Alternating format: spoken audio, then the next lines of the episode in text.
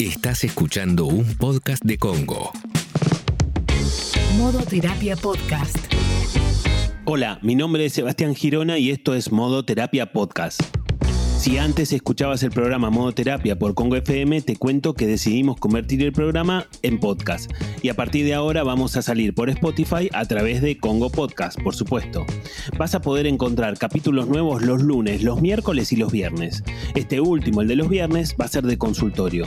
Así que si tenés alguna duda, algo que te esté pasando o algo que quieras que hablemos en modo terapia, me podés mandar un mensaje a mi Instagram que es arroba Sebastián Girona. Bueno, en el capítulo de hoy tenemos consultorio, se publica el viernes, por ahí lo escuchas en cualquier momento de la vida o del día o del momento de lo que sea, pero hoy es consultorio de viernes. Hola Ale, ¿cómo estás? Hola, Seba. Me encanta el consultorio. Ya te dije porque siempre uno aprende, ¿viste? Escucha las situaciones y los ejemplos de los otros y a veces te resuena y dices, a mí también me está pasando algo así. Y a veces sin querer, sin mandar la pregunta, también uno se siente ayudado por, por la respuesta que le das a otra persona o al menos decís, che, no solamente me pasa a mí esto. Y eso también está bueno y eso también sirve y te da muchas veces un poco de alivio. Por cierto, en Spotify, que nos sigan, que nos den me gusta, que les den todo, todo seguir, le das eh, play, el clic a la campanita, así todas las notificaciones te llegan y nos escuchás y compartís los episodios. Sí, tal cual, Ale, tal cual es cierto. Y aparte está bueno, nos puede, me puede mandar un, mensaje a mí, a arroba Sebastián Girona, te puede mandar un, mensaje a tu Instagram, Ale, ¿cuál es? Sí, arroba Alejandra Dirázar con doble S, Dirázar. Perfecto. Recibimos consultas para el consultorio por distintos lugares. Ajá. Bueno, eh, tenemos preguntas, si te parece, allá vamos, porque hoy estamos dispuestos para responderte. Mira, la primera pregunta que tenemos, Seba, dice así: ¿En qué momento tengo que ir a una terapia de pareja? ¿Cuáles son las señales que tengo que ver para darme cuenta? Bueno, es interesante la pregunta porque muchas veces, ¿no? Digamos, ¿cuál es el criterio? Por ahí, viste que uno en la terapia individual lo tiene un poquitito más claro, como dice, bueno, che, no sé, me está costando esto, me está costando lo otro, es un momento de muchos cambios. De alguna manera, eso es como más fácil.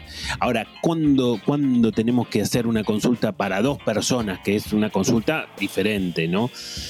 Mira, uno de los, de los criterios, mm, mm, a ver, te lo, te lo respondo por el otro lado. Una de las primeras cosas que pasan en una terapia de pareja es que la pareja empieza a hablar, empieza a dialogar. O sea, ¿qué te quiero decir con esto? Un criterio para ir a la terapia de pareja es cuando no podés hablar con tu pareja.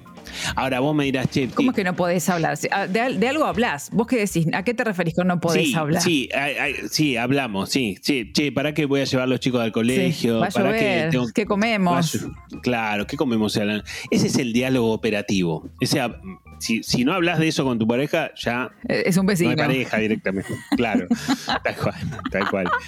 Pero digamos, cuando hablo de hablar, digamos, de que la pareja no puede hablar de las cosas que le pasan a la pareja. Muchas veces las parejas no pueden hablar, o porque uno no quiere, porque uno no puede, o porque los dos no quieren ni pueden, bueno, por lo que sea, pero muchas veces ocurre que la pareja no puede ni dialogar mínimamente de lo que le está ocurriendo al vínculo, a la relación. ¿Cómo estamos? Che, pero sentémonos un rato, o cuando vamos en el auto, o en algún momento, pero hablemos algo. Bueno, hay muchas parejas que no pueden hablar de esto, y en ese sentido la terapia funciona como un medio para empezar a dialogar. Viste que yo siempre digo que el, el diálogo es el oxígeno de la relación y desde este punto de vista la terapia de pareja en un primer momento funciona como una especie de respirador artificial que se le pone a la pareja para que pueda seguir respirando barra dialogando un poco y empezar a ver ahí qué ocurre, qué cosas pasan y demás. Levanto la mano, doctor Girona, porque ¿qué pasa cuando uno de los dos miembros de la pareja les hincha un poco los quinotos estos de hablar? Porque hay gente, oh, ¿qué querés hablar? Dale, si no tenemos, no la complique. ¿Qué, qué, querés hablar? Si no hace falta hablar de nada. Sí, ese, ahí, viste que ahí estás haciendo el, estás haciendo el rol del hombre, viste que, que dale, que déjate hinchar. No, pero es verdad, pero es cierto, es cierto. Y muchas veces también, vos sabés que, Ale, nosotros tenemos, los hombres tenemos la virtud, la virtud, entre comillas, de que nos exploten. Gracias, eh, comillas, comillas. varias. De que nos exploten las bombas al lado, ¿viste? De que no las vemos venir. Ay, mira qué hermoso. Claro, como que, ¿viste? Que los quilombos de pareja nos explotan ya cuando ya son medios irreversibles, digamos. La mujer suele tener como otra conexión, como otro registro y otra percepción de cómo va la, historia, y nosotros solemos decir, pero déjate hinchar si tenemos los mismos problemas que tiene cualquiera. No, no, no, no, no, no le demos demasiadas vueltas a esto. Bueno, sí. Es un clásico que en el consultorio el hombre llega medio como que porque no le queda otra. ¿viste? Medio tironeado, ¿no? Y sí, como que dice, bueno, estoy acá porque si, si no vengo, lo único que sé es que si no vengo acá, la cosa se complica peor. Entonces por eso vengo. Bueno, no está bueno, por supuesto, eso. No digo que pase siempre, pero pasa bastante. La idea siempre que, yo creo que lo ideal o lo que debería ocurrir es que ambos integrantes de la pareja, o alguno más que otro por ahí, pero ambos va, lleguen a la terapia con cierta motivación, con, con, cierta responsabilidad, digamos, sobre el vínculo, ¿no? Pero era como hablábamos en el capítulo de este del nosotros y que decíamos, bueno, pero ¿quién mantiene la relación? Bueno, y es una cosa se deriva de la otra, viste que si lo mantiene más la mujer, es la que primero se da cuenta de las cosas. Como primera medida, se da, primero se da cuenta de que es la única que, labura por la pareja, viste, como, va, como básico.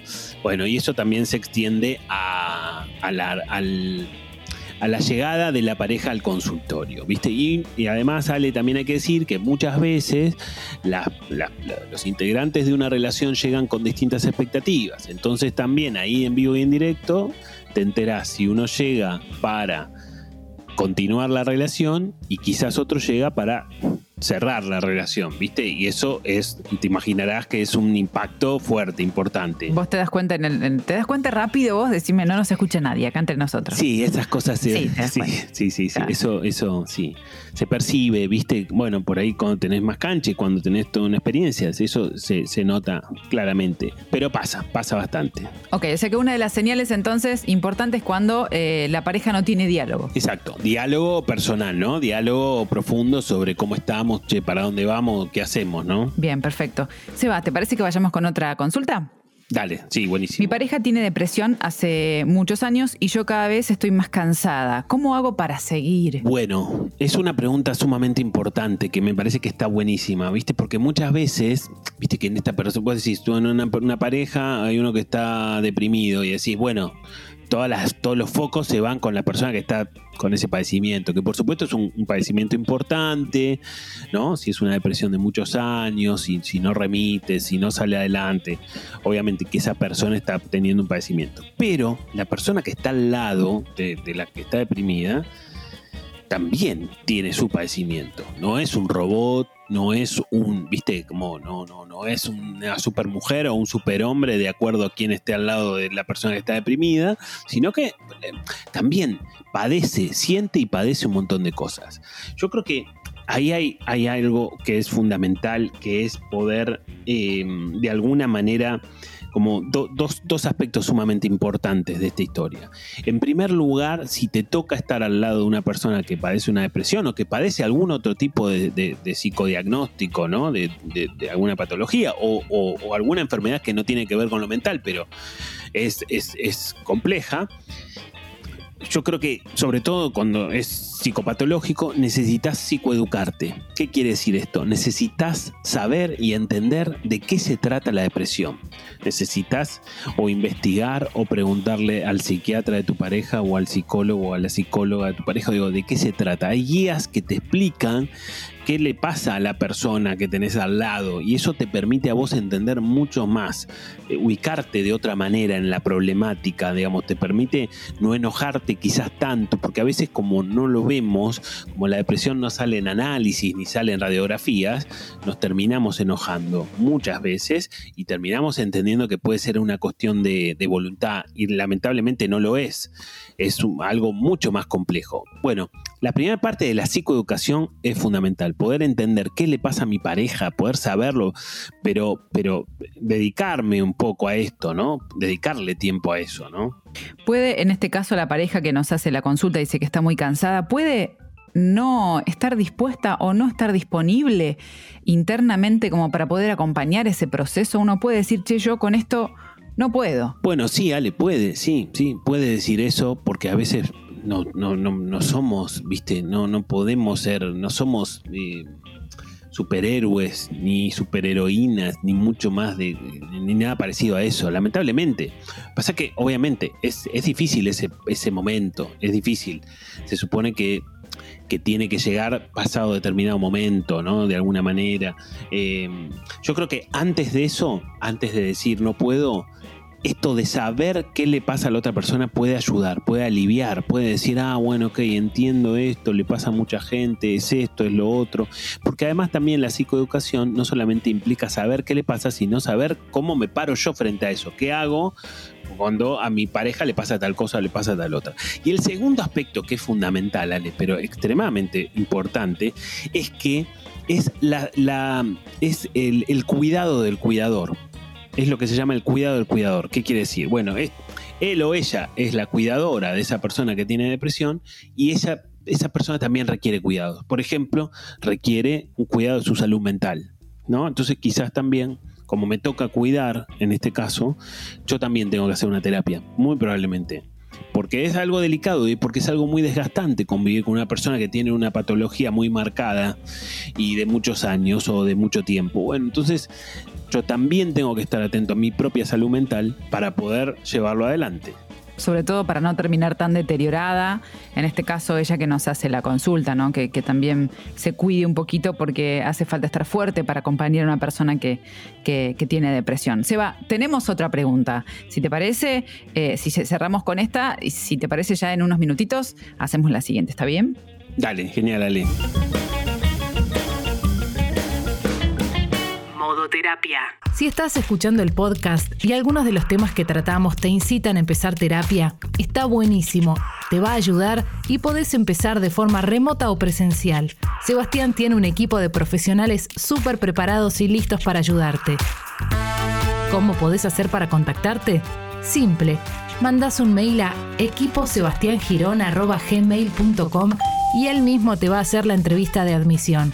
Ya sabes, equipo Sebastián Girona gmail.com y arranca terapia ahora. No lo cuelgues más. Equipo Sebastián. Modo terapia.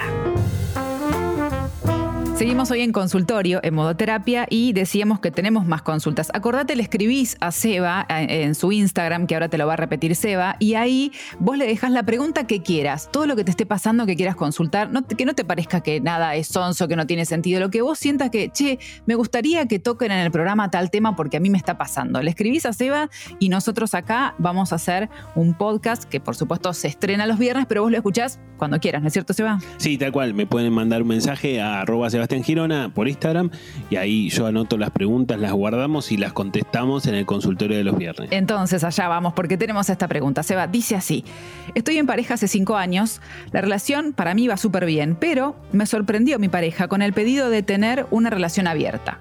No es lo que yo deseo, ni es lo que pensaba para mí, pero no quiero terminar la relación. No sé cómo encarar el tema. Mi amor propio me dice que no. Bueno, a ver, yo creo que en esta pregunta, ah, en esta pregunta hay varias cosas. Primero vos tenés una, eh, digamos, la, pregunta implica una relación de cinco años. O sea, ¿qué quiere decir esto? Una relación que nació de una manera y que se desarrolló por un tiempo interesante de esa manera, digamos, ¿no?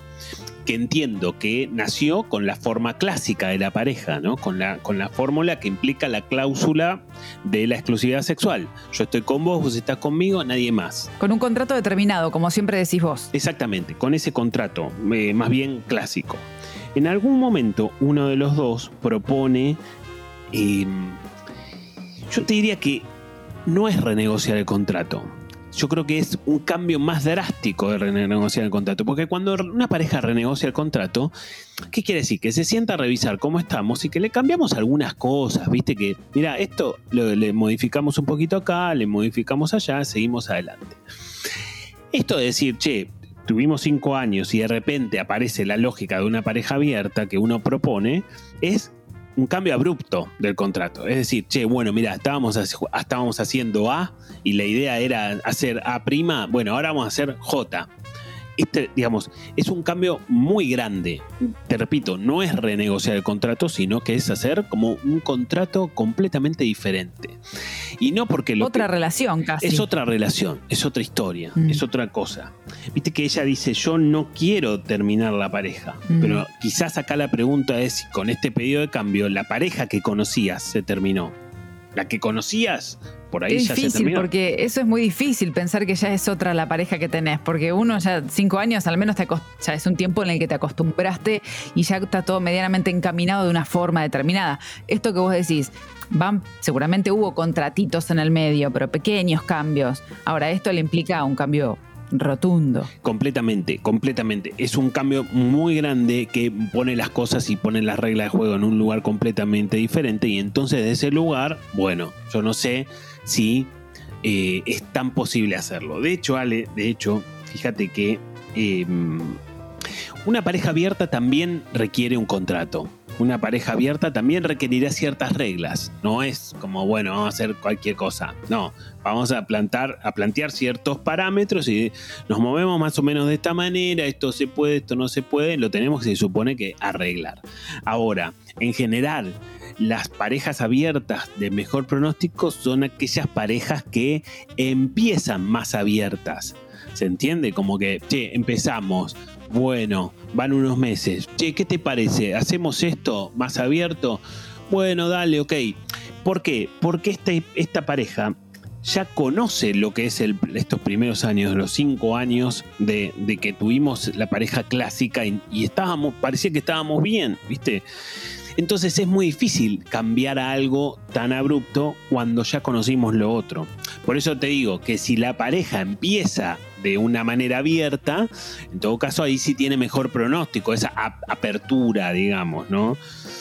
Si no, es más difícil. Ahí ella en este caso dice, mi amor propio dice que no. Claro, bueno, y sí, porque en algún punto el amor propio de ella responde a el primer contrato, ¿no? Digamos, como esta lógica de la exclusividad sexual. Ella no está todavía en este nuevo funcionamiento. Esto es parecería ser más una necesidad de la otra parte, sea él, sea ella, la otra parte, lo que sea, ¿no? Pero digo, parecería ser como algo que necesita uno de los dos.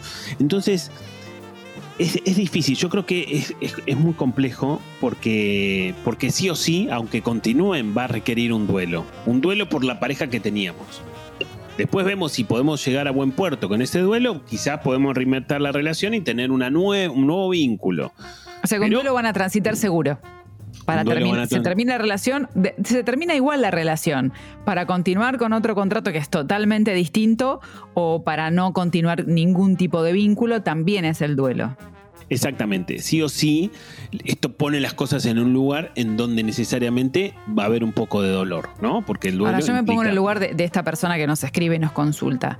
Y si yo tengo una pareja y hace cinco años venimos de esta determinada manera y ahora, porque viste que está de moda esto de las parejas abiertas, está muy de moda. Entonces, eh, yo no, no sé, o quizás me pasa a mí, por ahí el que nos está escuchando o la que nos escucha siente lo mismo, pero yo pensaría, che, pero ¿qué onda? ¿Ya no te gusta más lo que tenés conmigo? ¿No te es suficiente lo que tenés conmigo? Porque, no sé, supongamos que uno siempre, cuando se habla de relación abierta, más que nada es en, en- en- en el ámbito sexual. No es que quiere Claro. tener otra pareja emocional o convivir con dos personas a la vez. No, es un. Tengo permitido acostarme con otra persona. Claro, sí, sí, sí, lógico. Va por lo sexual más que nada. Bueno, digamos, a ver, sí, no necesariamente quiere decir que, que lo que tenía esa persona ya no le interese, sino que en todo caso aparecen necesidades diferentes. Obviamente, esto yo te lo digo así porque no estoy adentro de la pregunta. Si estoy dentro de la pregunta, Sí, no sí. te lo diría tan así. Pero, no, claro, pero sí, sí, yo tampoco. Lo digo desde la tribuna, sentado en un eh, cómodamente, digamos, ¿no? Pero bueno, eh, obviamente que si estás adentro de la relación, todo esto es mucho más complejo y lo vivís de otra manera y de alguna manera el orgullo o, o el ego entra en juego también porque somos personas y porque todos tenemos algo de esto. Ahora, también pienso una cosa, que uno podría pensarlo desde este lugar. Che, me estás siendo sincero, sincera. No, no sale por detrás y no me va a engañar. Me está siendo directo con lo que tiene ganas de hacer. Bueno, ahí habrá una valoración, ¿no? Como un anexo donde decir, bueno, ok, valoro que lo haya manejado de esa manera. Eso quizás no me... O sea, puedo valorarlo, puede ser valioso igual, quizás no me alcance para que yo pueda readaptarme a semejante cambio. Pero bueno, sí, es más valioso que hacerlo que hacerlo, digamos, por supuesto. Esa parte, sí. Bueno, ahí en todo caso, favorecerá la posibilidad de que eso suceda, pero no lo garantiza, ¿no? Perfecto. Me encanta el consultorio, me encanta, me encanta porque me gustan escuchar las historias, además me gustan porque me eh, gusta saber que estás ahí, que nos estás escuchando, que te surgen dudas, que tenés alguna incertidumbre o, pregunta que quieras hacer, arroba Sebastián Girona y ahí vamos a hacer en el episodio de los viernes, pero vos lo escuchás cuando puedas, cuando quieras. Está bueno, está bueno.